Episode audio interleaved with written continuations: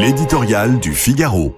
Esprit de dépense par Vincent Trémollet de Villers. Par quel mystère un impératif économique, comme équilibrer un système en déficit structurel, et une évidence démographique de moins en moins d'actifs et de plus en plus de retraités, se présente-t-il chaque jour un peu plus comme une sorte d'amariédon politique? L'esprit d'habitude, la société de loisirs, le mépris du travail, l'enfermement idéologique, la crainte du feu d'artifice social que les Français déclenchent dès qu'ils entendent le mot réforme, tout cela compte certainement, mais c'est trop court.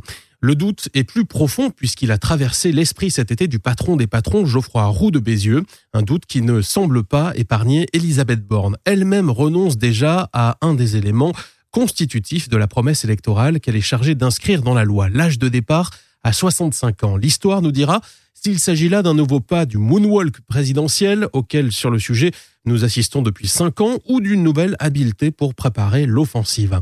Dans les deux cas, on a connu des entreprises lancées avec plus d'entrain. Un arbre tombe toujours du côté où il penche, dit le proverbe. Depuis qu'Emmanuel Macron est président de la République, tout penche du côté de la dépense publique. À la promesse libérale originelle répond une pratique étatique compulsionnelle, des aides, des chèques, des subventions, partout, pour presque tout, tout le temps.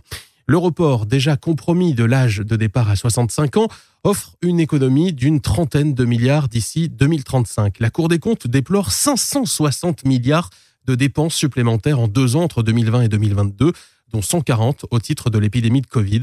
On le voit, cette réforme est à rebours non seulement de nos politiques publiques, mais aussi du climat d'assistance mécanique, d'esprit de dépense que les crises en chaîne, comme les confinements et la guerre en Ukraine, ont installé.